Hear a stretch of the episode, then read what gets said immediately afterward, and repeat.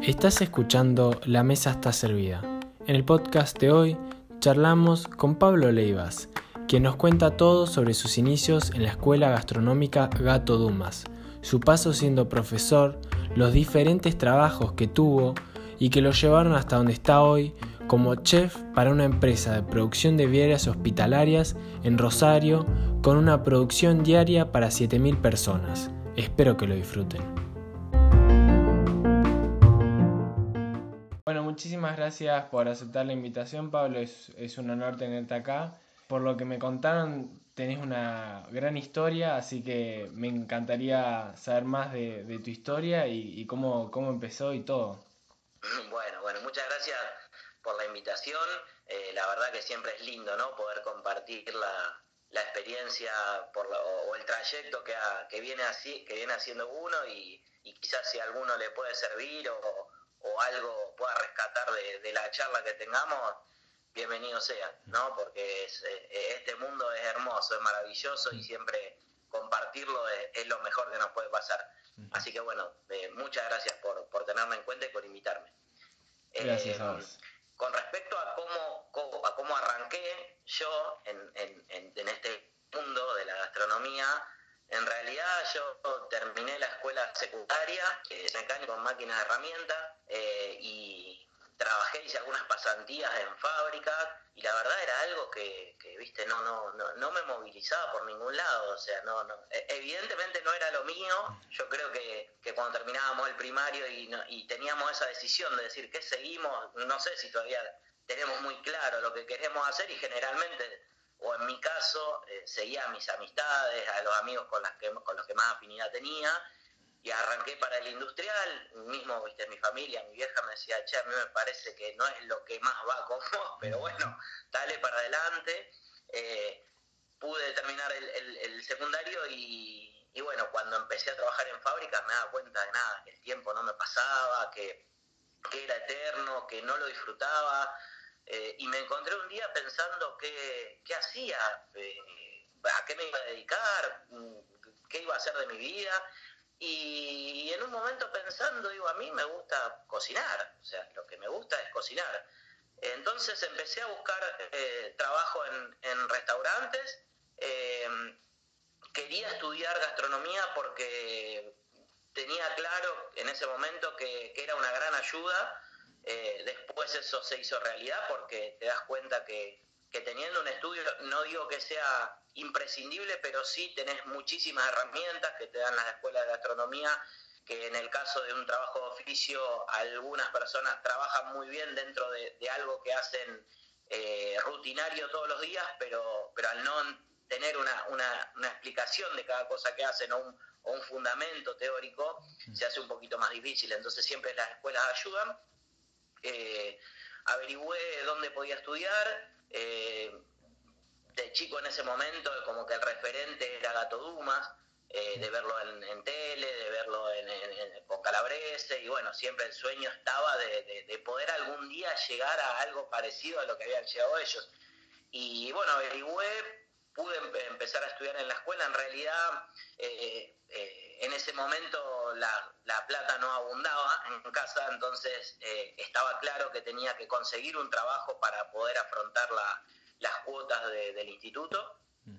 Eh, conseguí trabajo en un restaurante y ese año comencé a, en realidad ya había comenzado la cursada, hice todo ese primer año en el trabajo, entonces una vez que ya estaba afianzado en lo que era en lo económico de tener un trabajo seguro, eh, pude comenzar con la carrera de, gastronomía en el instituto.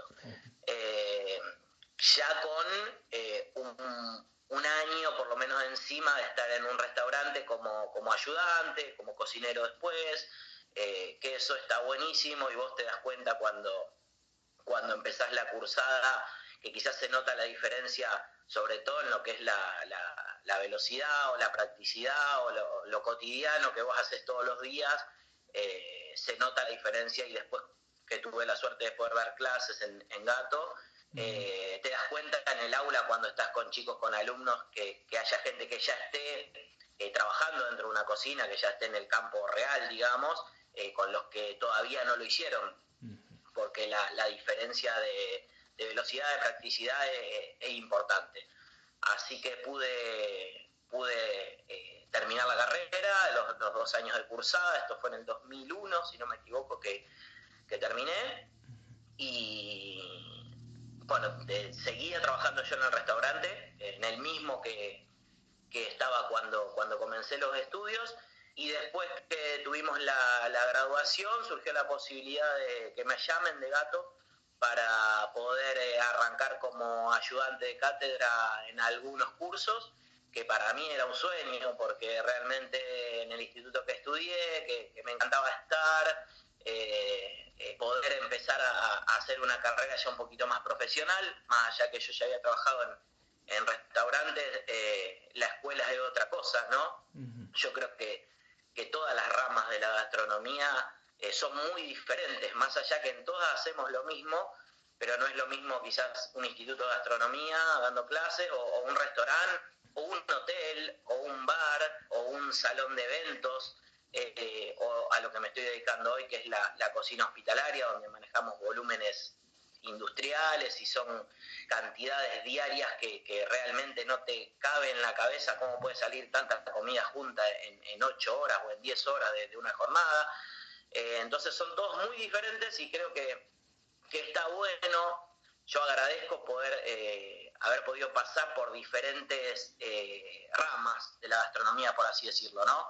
Por un restaurante, por un hotel, por, por una escuela de gastronomía, por, por, por, hoy por una empresa, por una industria prácticamente de alimentos. Eh, así que eso está, está muy bueno porque te da, te da muchas, muchas ramas y, muchas, y muchos frentes eh, que el día de mañana te sirven para un montón de cosas, ¿no?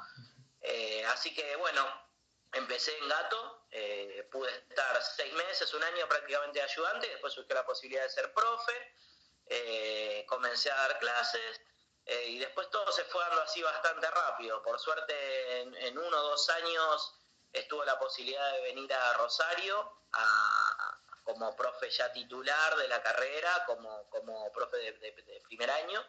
Y bueno, en 2004 nos vinimos para acá con, mi familia, con mi mujer, con mi hija. Eh, la verdad que una ciudad que, nos encantó, eh, que hace ya 16, 17 años que estamos, que, nos encanta.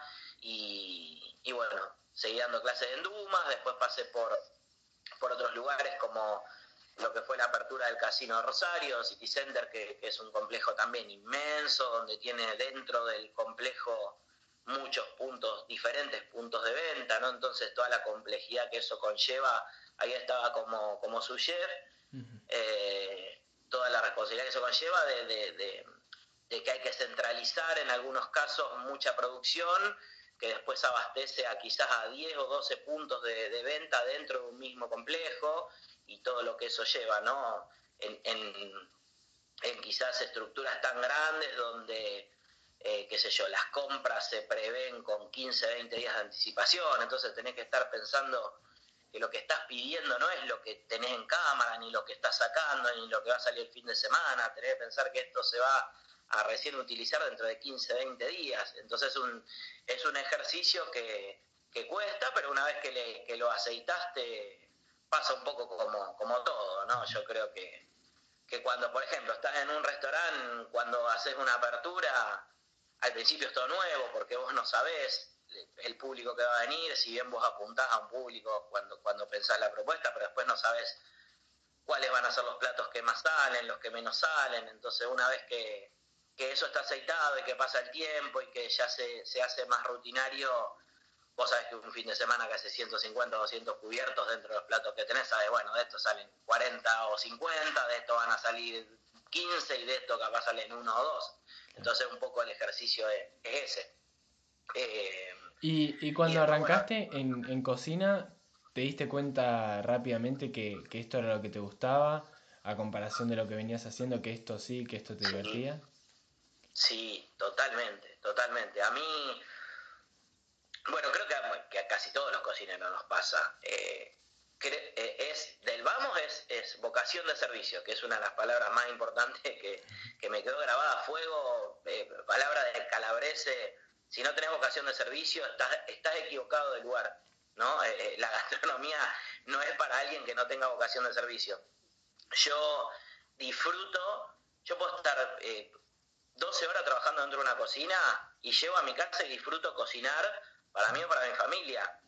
Es completamente diferente, o sea, la presión es otra, obviamente, pero te destapas una copa, un vino, te serví una copa de vino, pones algo de música y, estás cocinando de esa manera y yo me, disperso y a lo mejor cuando me acuesto me doy cuenta que estuve las 15 horas estuve despierto, 14 cocinando, pero, pero me apasiona, eh, me encanta hacerlo, ¿sí? Del primer día me di cuenta que era así, que, que, era lo que me gustaba, que era lo que me apasionaba, lo que me moviliza. Me encanta recibir amigos, me encanta cocinar para amigos, para familia. Eh, sí, sí, es, es la gastronomía me, llena completamente. Mira qué bueno. Y, y con siendo profesor, siendo empezando como ayudante, eh, ¿te fue fácil la, dar clase? ¿Cómo, ¿Cómo te surgió? Sí, eh, lo bueno que tuve es que pude empezar como asistente. Mm. Entonces esto es medio como los escalafones de una cocina, ¿no? Es muy difícil a lo mejor entrar a un, a un, a un restaurante o un complejo como chef, porque vos no conocés ni siquiera las puertas. porque eh, complejo de casino es tan grande que, la gente que entraba no se perdía adentro buscando quizás dónde estaba tal restaurante, porque no, no, es inmenso. Entonces yo creo que es importante pasar por, por esos escalafones de la cocina. Me he cruzado con muchos jefes de cocina en las carreras que han arrancado por la bacha y son, pero monstruos, porque, y encima tienen el dominio total del lugar, porque saben desde dónde están las ollas, hasta dónde se esconde el detergente, hasta cómo salen los platos, porque pasaron por todos los puestos. Entonces yo cuando arranqué en el cole tuve la suerte de arrancar como ayudante, de estar en los teóricos de motivos al lado del profe, asistiéndolo, alcanzándole cosas y yo lo que tenía era que todo me quedaba muy grabado.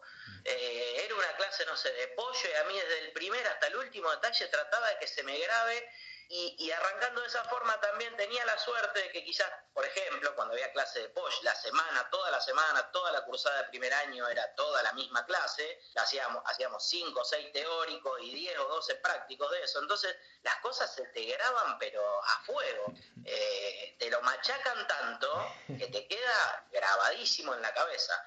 Entonces eso de haber estado un año como asistente y escuchando y escuchando y escuchando, en ese caso era Duilio Borgal, el profe de, gato de primer año, eh, me quedó todo grabado. Y, eso me ayudó mucho al momento de, que me digan, bueno, ahora llegó la hora de que te ocupes vos, de que tenés que poner la carita vos, hablar vos, eh, y, y es es, es muy lindo, pero a la vez también es, es muy estresante porque eh, realmente no es sencillo a lo mejor pararse delante de 100 o 150 personas a hablar y mientras hablas encima tenés que explicar y tenés que cocinar y tenés que estar pensando lo que estás diciendo, pero a su vez tenés que saber que tenés un lomo que estás sellando en la sartén que de ninguna manera, que puede pasar, pero la autoexigencia de cada uno hace que de ninguna manera se tueste más de lo que se tiene que tostar.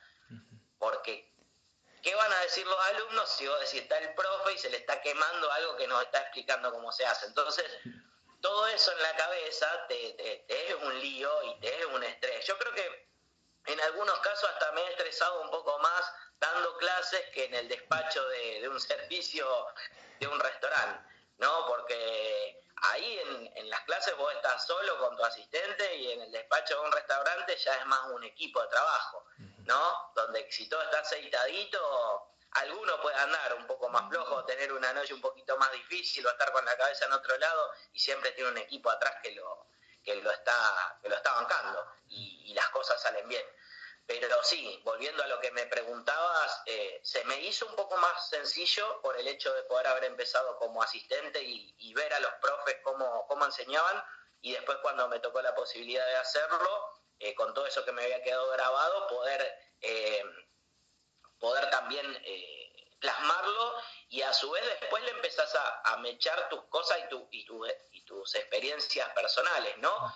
Porque muchas veces en la escuela de gastronomía pasa que, yo siempre le decía a los alumnos algo que una cosa del mundo ideal de los libros y de las escuelas y otra cosa el mundo real, cuando vos estás en una cocina de verdad y a veces las cosas, lo que dice el libro, la teoría, el mundo perfecto, no se condicen con, con, la, con la cocina real, con las 10 de la noche donde el restaurante está prendido fuego mm. y hay 80 mesas y tenés eh, tres cocineros nada más y bueno, las cosas tienen que salir igual, los comensales eso no lo saben ni tienen por qué saberlo, así que tienen que comer bien y, bueno, eh, ahí está un poco el punto de, también darle tu visión personal y tu experiencia y, y encaminarlos un poquito en en cómo van a ser las cosas cuando salen. Mira qué interesante. Este, y, volviendo después al, casino, a, ¿ese fue tu primer trabajo en gran, en gran escala? Sí, en volúmenes así tan grandes, sí, porque siempre fueron restaurantes más chicos y demás, pero en, sí, en, en Casino Rosario sí, mm, fue antes de la apertura que ingresamos nosotros, nosotros entramos dos meses antes de que abra, es un complejo enorme, si no tengo mal entendido, es el segundo casino más grande de, Latinoamérica. Eh, o sea que el volumen que se maneja es muy grande. Eh, las aperturas que hicimos fueron para 3.500 personas, las pruebas que se hacían de, los servicios y, sí, realmente fue, fue un laburo muy fuerte. Todas las aperturas creo que son, que son complejas, que son estresantes, que son de jornadas interminables, de, de, hasta que llega el momento que se abre y bueno, las cosas después se empiezan a aceitar de a poco y se empiezan a encaminar solas. Pero sí, mucho prueba-error. Teníamos la suerte de, estar en un lugar que está muy bien armado, desde las cocinas, porque había trabajado ingenieros ingenieros gastronómicos, que viste muchas veces no pasan eso, es un complejo está muy bien pensado. Eh, a veces trae una cocina, muchas veces pasa en apertura de restaurantes medio como que lo que queda para el final es la cocina, que en realidad es lo más importante porque es donde le van a dar de comer a todos los que van a ir a la noche. Pero acá estaba pensado casi hasta el último detalle, eh, los requerimientos de cada uno de los, de los puntos de venta ya estaban armados, o sea que vos llegabas y ya tenías todo lo que eran las tablas, las genes, las pinzas, las cucharas, todo lo que se iba a necesitar para, para cada uno de los salones eh, la verdad que un trabajo muy, muy piola. Eh, y sí, se, manejó, se manejaron esos números en, en lo que fueron las inauguraciones, 3.000, 3.500 personas, y después, bueno, en lo que es la apertura del complejo ya, ya está sectorizado cada uno de los lugares, ¿no? Eh, donde se manejaban muchos cubiertos por día. Tenía la parte de juegos, que, o tiene, y sigue teniendo la parte de juegos, que tiene nueve puntos de, de venta aproximadamente.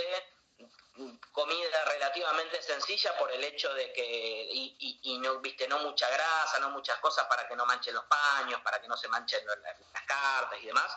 Eh, y después una parte más de turismo donde sí había un tenedor libre con capacidad para 350 personas que había un recambio bastante grande un sábado a la noche llegaban a ser quizás mil cubiertos o 900 un restaurante más gourmet eh, que es donde después yo, yo, quedé a cargo de puntualmente de esa cocina, eh, que también tenía eh, platos muy piolas, y ahí tenías lo bueno de poder trabajar con productos langosta, foie gras, pulpo, bueno, productos que, que ahí tenías un poco la, espalda de juego, que, que donde, donde lo importante de ahí era el juego y el ingreso de dinero venía por el lado del juego, no por la parte de gastronomía. La gastronomía era un, servicio más, digamos, para, para, la gente que iba al complejo y te daba esa posibilidad de trabajar con, productos buenos, con productos de mucha calidad, con productos eh, exóticos, eh, así que una linda experiencia también. ¿Y cuántos años estuviste? Ahí estuve dos años y medio aproximadamente eh, y después volví a dar clases eh, ya no en Gato, sino en una escuela un poco más chica de acá de, Rosario, que es de la Asociación Hotelero Gastronómica, que fue una, una, experiencia muy linda también porque es una escuela que la, se arrancó prácticamente de cero. Eh, arrancamos, me acuerdo, con seis alumnos eh, que habían tenido, venían de, un, de, una etapa media rara, que les habían empezado a dar clases, a mitad de año se habían cortado, bueno, eso se reformuló todo, eh, tuvimos la suerte de poder agarrar ese, ese lugar, eh, armamos el programa de, estudios de cero eh, y comenzamos, dijimos, bueno, esos seis chicos que habían cursado el año pasado, que no habían tenido una linda experiencia, les vamos a, dar todo este año sin cargo para que recuperen lo que no habían podido ver.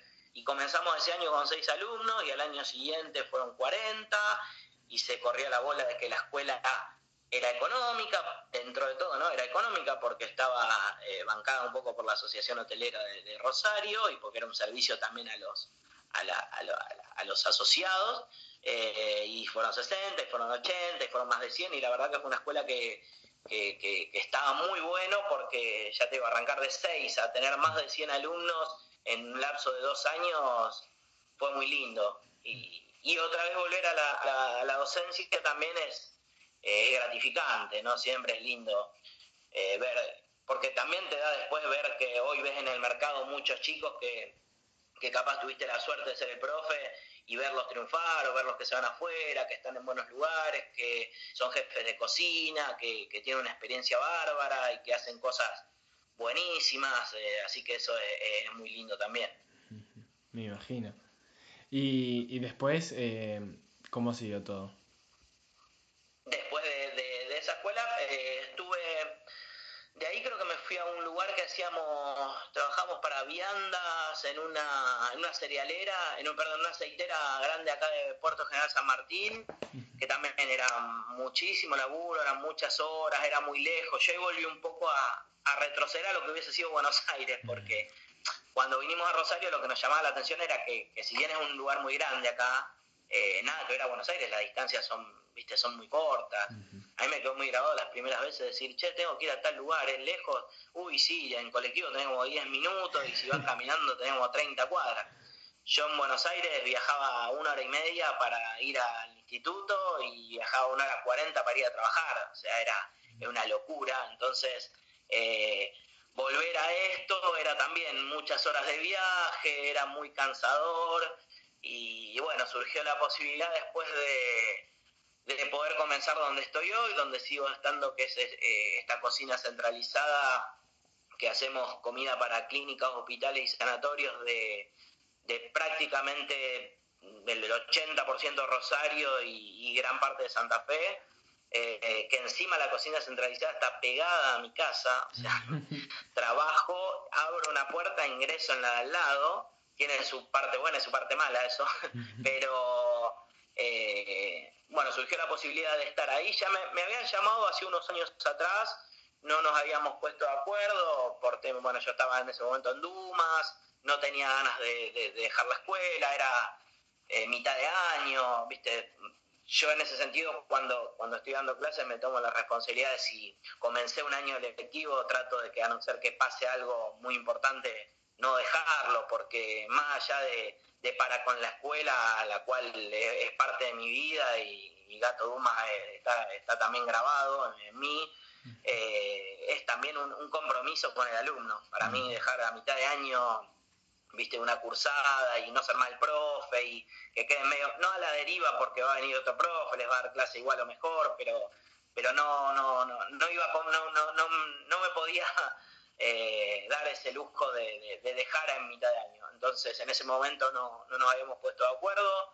Esto llegó en un momento donde la propuesta fue buena eh, y, no hablo 100% de lo económico, ¿no? porque eso a veces también eso me lo, lo, aprendí con el tiempo, que, que a lo mejor en algún momento sí elegís un, un laburo por la parte económica, pero me he dado cuenta más de una vez que es un error.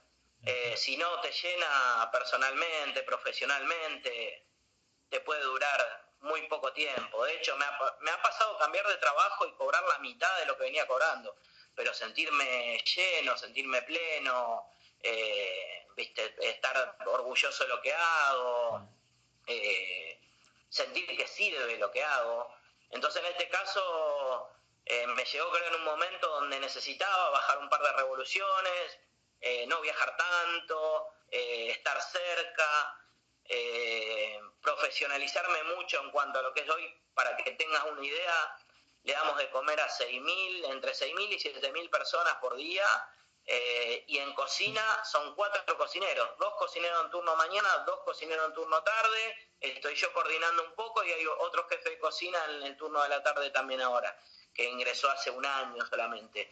Pero se trabaja con mucho equipamiento, con mucha tecnología, eso es lo que hace que vos puedas sacar volúmenes tan grandes eh, en, en menos tiempo y con los estándares de calidad que te pide lo hospitalario, ¿no? Porque no, no podemos perder de vista que estamos trabajando para del vamos para gente que eh, esto no es un restaurante, esto no es gente que sale a pasarla bien. Lamentablemente eh, le damos de comer a gente que está, en algunos casos serán sus últimas comidas o serán las, las primeras de algunos porque también pasa con las mamás y con los bebés eh, y con gente que, que, está enferma, entonces que está inmunodeprimida y, y es muy importante que los productos sean de calidad, que sean inocuos, que sean seguros, que si algo no tiene que tener sal no tenga sal, que si no puede tener picante no lo tenga, que, los gramajes sean los, correspondientes, por eso se trabaja mucho con nutricionistas.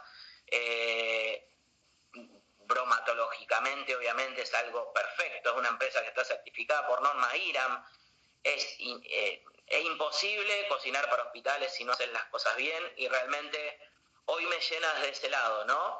Lo que son los menúes no dejan de ser menúes de comida de hospital. De hecho, me cruzo con un amigo, che, estuve en tal lado porque sabía me doblé el tobillo, me tuvieron que poner, me quebré el tobillo, me tuvieron que poner un yeso y estuve en tal lugar. La comida no tiene sal. No, bueno, ahí está un poco el trabajo de ver esa posibilidad de empezar a laburar en que se pueda sectorizar lo que es de alguien que no tiene ningún problema, que puede comer con sal, que puede comer con condimentos, pero quedas a veces atado a, contratos y a un montón de pliegos que hay en el medio que, ya te bajan un menú establecido donde nosotros tratamos de, darle la mayor rosca que podamos dentro de lo, de lo que se puede, ¿no? Hay muchas cotas, pero está claro que lo más importante de todo es que la comida sea inocua, que sea segura y que sea de calidad y eso está completamente logrado porque ya te digo, cocinar para 6.000 personas, que todos coman, que no falte que no salgamos los diarios todos los días, porque realmente si se intoxicaran 100 de las 6.000, saldríamos en los diarios, nos quedaríamos sin trabajo y realmente, gracias a Dios, no pasa, se trabaja muy a conciencia, tratamos de nunca perder el foco y, estamos, los chicos del grupo de trabajo tienen muy en claro eh, qué hacen, para quién lo hacen y cómo deben hacerlo, así que eh, es muy lindo también. Porque es un cambio, es un cambio muy grande, sí. Mira que, que sorprendente. ¿Y cómo manejan ahí eh, la compra de los insumos? ¿Es más inmediato o, o como habías contado antes? No, también. También se maneja por, por productos con, con 10 o 15 días de anticipación. Eh, en algunos casos lo que es seco se trabaja con un mes eh, de, de, anticipación. O sea, hay un depósito muy grande que todo lo que es seco se, se, se, acopia por lo menos con un mes. Eh, de todas maneras, lo que son, viste, en un restaurante, al ser, al ser estructuras capaz más chicas, sí, el jefe de cocina es el que se ocupa de generar el pedido de compras y disparar el pedido de compras, y después habrá un gerente de alimento y bebida, un gerente de compras que, lo, que, que disparará el pedido y demás pero acá manejan todas las Nutris. Ellas tienen los menús armados y en las cantidades de cada una de las semanas y en base a eso arman los pedidos con 15 días de, anticipación. Nosotros tenemos una línea de producción diaria eh, general, ¿no? Ejemplo, tantas patas muslo al horno, tantos kilos de puré, tantos kilos de arroz, tantos supremas, tantas milanesas. Un pedido general que nosotros cocinamos, o sea, recibimos producción, cocinamos, abatimos, es fundamental el abatimiento, de que es el enfriado rápido, de, en menos de una hora, una hora y media, el producto tiene que pasar de los 80 grados, 85, 90 o 70 que salen del horno a menos 4 o a, o 0 grados por lo menos para poder eh, envasar. Eh, entonces, eh, nosotros lo que hacemos es elaborar todo eso en general y después hay un grupo de trabajo que son chicos que se ocupan de la parte de envasado, que envasan todo lo que son los productos ya cocidos, envasados al vacío o con atmósfera modificada, eh, y ahí se selecciona para cada uno de los diferentes puntos, porque en la centralizada obviamente como, como el nombre no, no, lo indica, se centraliza toda la producción, se produce, se envasa y después salen los camiones con el reparto a cada uno de los puntos eh, de, de, hospitales, sanatorios o clínicas, donde ahí hay personal de la empresa también que lo que hace es recibir, guardar, regenerar al momento de, del, del, consumo y, y no más. ¿sí? Eh, pero un poquito el proceso es ese. Compras a granel, eh, secos un mes de anticipación, frescos eh, 10 o 15 días eh, y lo, lo, que es la parte de, de, elaboración, abatido y envasado. Y me imagino que para la producción que tienen la tecnología es, es muy nueva y una cantidad increíble, ¿no? Sí, Sí, se, bueno, ahora de hecho se hizo una, una, obra, la cocina en la que estábamos, si bien es en el mismo espacio físico, se corrió a un sector que se amplió. Eh, nosotros veníamos trabajando con dos hornos Rational, eh, que son, bueno, hornos alemanes, los, los, los conoces obviamente. Eh, en este caso los hornos más grandes, lo que entra el carro entero dentro del horno. Eh, hoy por hoy estamos trabajando con cuatro hornos Rational, eh, dos abatidores dobles, o sea que los hornos sacan cuatro carros a la vez de comida y podés abatir los cuatro, los cuatro carros. Se está viendo la posibilidad de comprar más, más abatidores porque siempre obviamente en, en, en, que eso también lo vas conociendo a medida que, vas pasando por esos lugares, vos te das cuenta que, que siempre se necesita más cantidad de, de, capacidad de abatido que capacidad de cocción. Uh -huh. eh, ten en cuenta que cocinar a nosotros un carro de patamuslo, en un carro nos entran 300, 300 piezas. En 45 minutos salen todas doradas iguales, todas cocidas, todas perfectas. Pero eso por lo menos tarda una hora, una hora y cuarto, una hora y media para enfriarte, para enfriarse. Entonces, ahí te das cuenta que, y, y las patamuslos son productos que a lo mejor llevan un poquito más de tiempo porque tienen hueso y demás, pero una tanda de supremas está 22 minutos dentro del horno, una de milanesa está 23 minutos, una de hamburguesas está 15. Y si bien el tiempo de enfriado es un poco menor al de una pata muslo, pero siempre duplica prácticamente el doble el enfriado. Entonces necesitas siempre más cantidad de, más capacidad de abatido que capacidad de cocción. Entonces estamos trabajando con cuatro hornos, dos abatidores dobles, y no hay fuegos en la cocina, todo lo que es eh, cocción de lo que digamos sería sartén, olla, chapa o freidora, se trabaja en unos, en unos aparatos especiales que se llaman Mario, que son como una especie de, de sartén volcable muy grandes, eh, que tienen capacidad para 180 kilos cada una, trabajamos con dos de esas, donde ahí todo lo que sería de olla o de fuego se realiza ahí. Ese aparato te da la posibilidad de poder por ejemplo, hacer puré de papas, nosotros hacemos tandas de 90 kilos de papa con 80 litros de agua, de los cuales después obtenés prácticamente 130, 140 kilos de puré por, por tanda. Claro. Eh, te permite cocinar 50, 60 kilos de arroz, te permite cocinar, hacemos relleno de empanadas de carne, cocinamos 100 kilos de picada con 30 kilos de cebolla aproximadamente por cada una de las tandas, eso, y son aparatos que tienen una fuerza bárbara, los tiempos... Eh,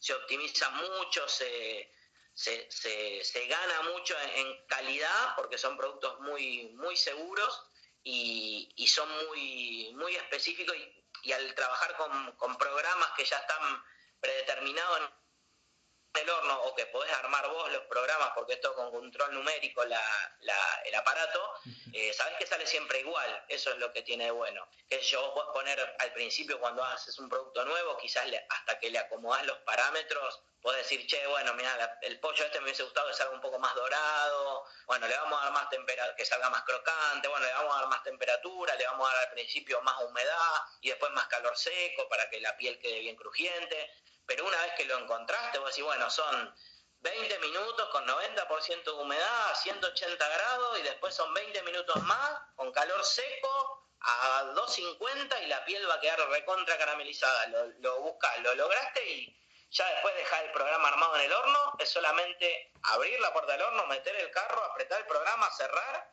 suena cuando está listo, las cosas no se queman, el tiempo es siempre el mismo, la humedad, la temperatura, o sea que la, la tecnología en, en este tipo de, ramas de la gastronomía ayuda un montón. Agiliza, da calidad, da seguridad. nosotros bajamos por, por, sistema, tenemos los hornos conectados a todo lo que es el sistema de informático de, la empresa y podés bajar eh, los, las últimas cocciones, puntos de cocción que llegaron las carnes, tiempos, temperaturas, o sea, es, una ayuda bárbara. Increíble. Una tecnología bastante, bastante optimizada, sí, increíble. Y, y también... creo que es una de las únicas maneras de, lograr esos volúmenes en, esos tiempos, ¿no? ¿Y cómo se haría antes? Mucho, mucho trabajo y mucha gente. Sí, en realidad yo creo que va un poco de la mano. Esta es una empresa que está hace 21 años, 22 años, eh, que arrancó como arranca. Yo estoy hace 6, va a ser ahora. Arrancó como. creería como arrancan la mayoría. El dueño, de hecho, eh, hacía la parte más de mantenimiento de, algún hospital y, y surgió la posibilidad de cocinar y la comida gustó y che, no te animás a hacerlo para 30, y bueno, y para 50, y para 100, y sí, en principio eh, se arranca de a poco, con, obviamente no con la estructura que tiene hoy la empresa.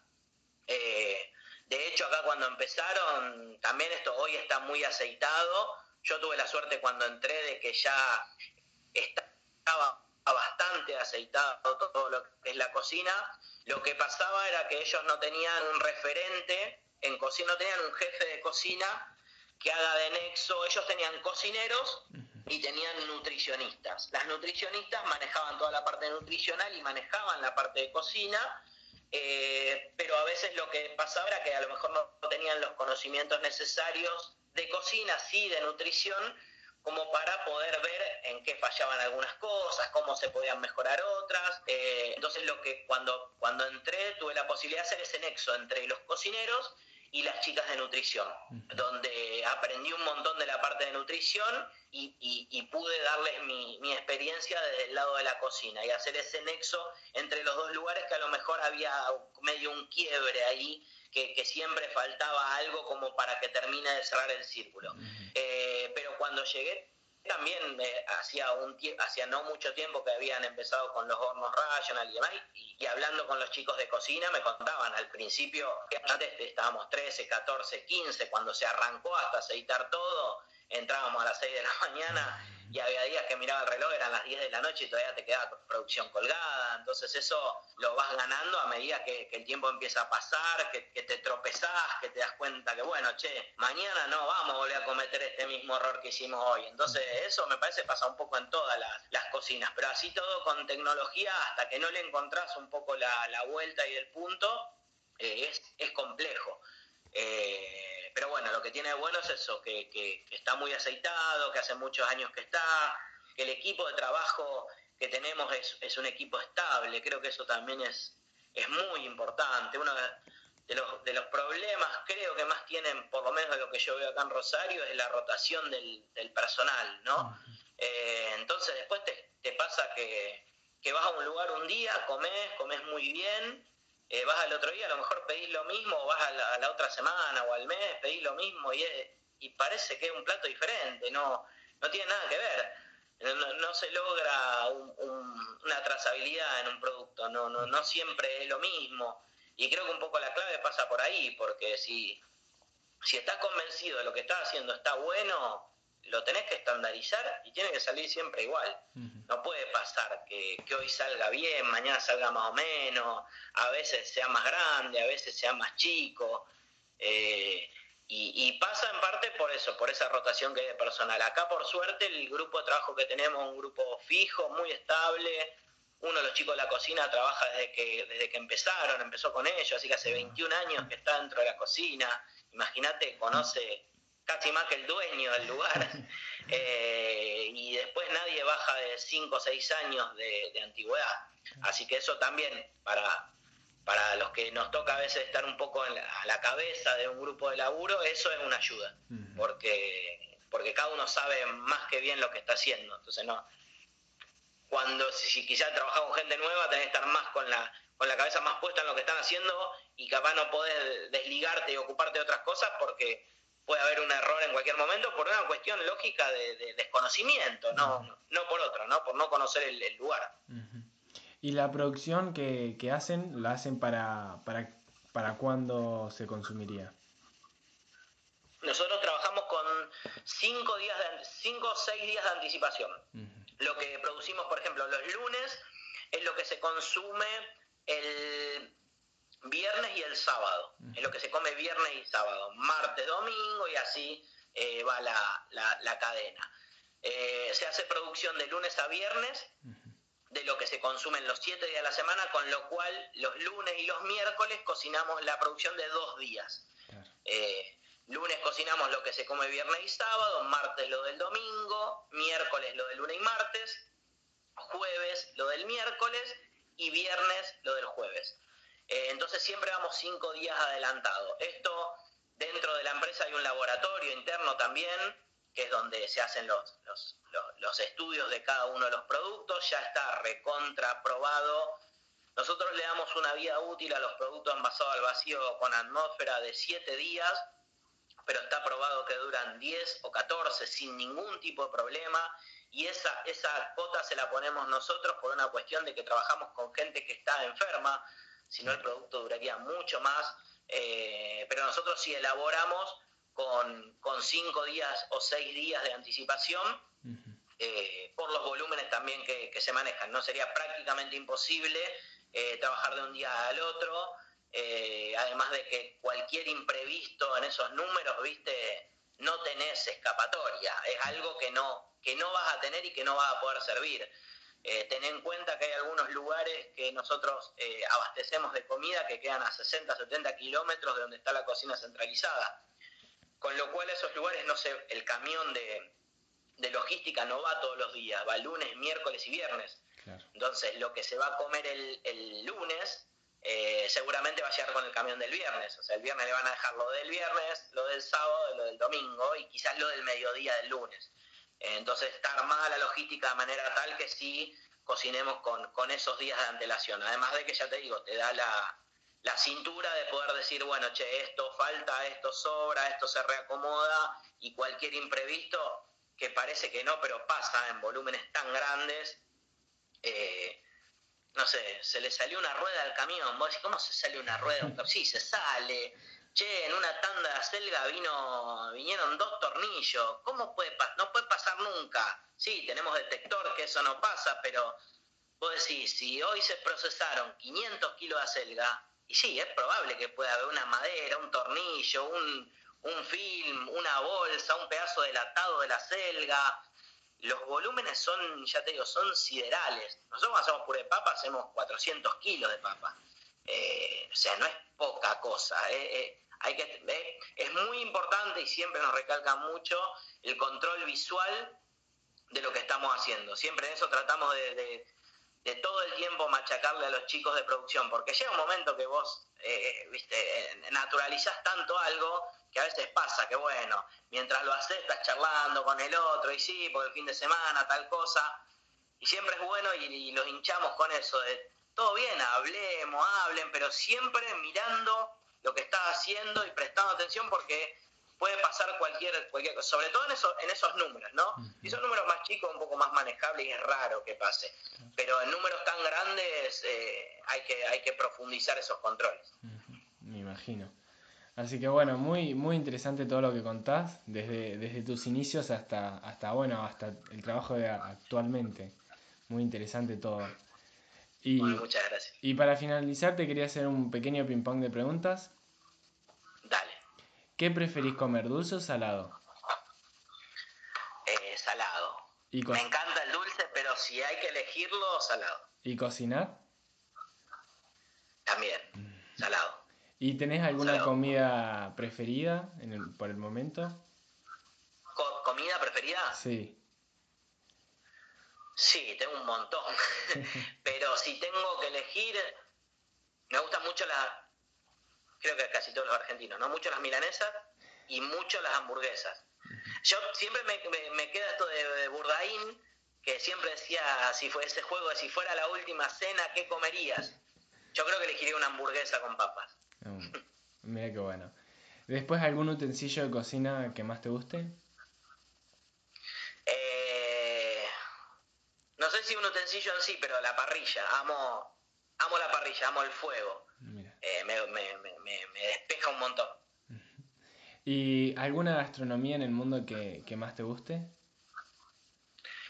Me gusta mucho la mexicana, creo que tiene sabores muy piolas, la peruana, eh, pero si pudiera, eh, me gustaría viajar y conocer Tailandia. Conocer ese tipo de sabores. Esa cocina tan especiada, eh, con tanto coco, con esas cosas.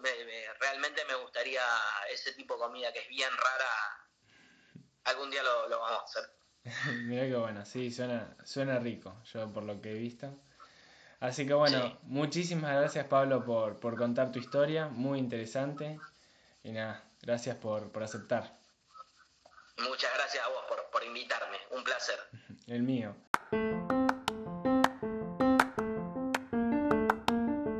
Muchas gracias por escuchar el podcast de hoy con Pablo Leivas y su historia. Para más podcasts así, suscríbete.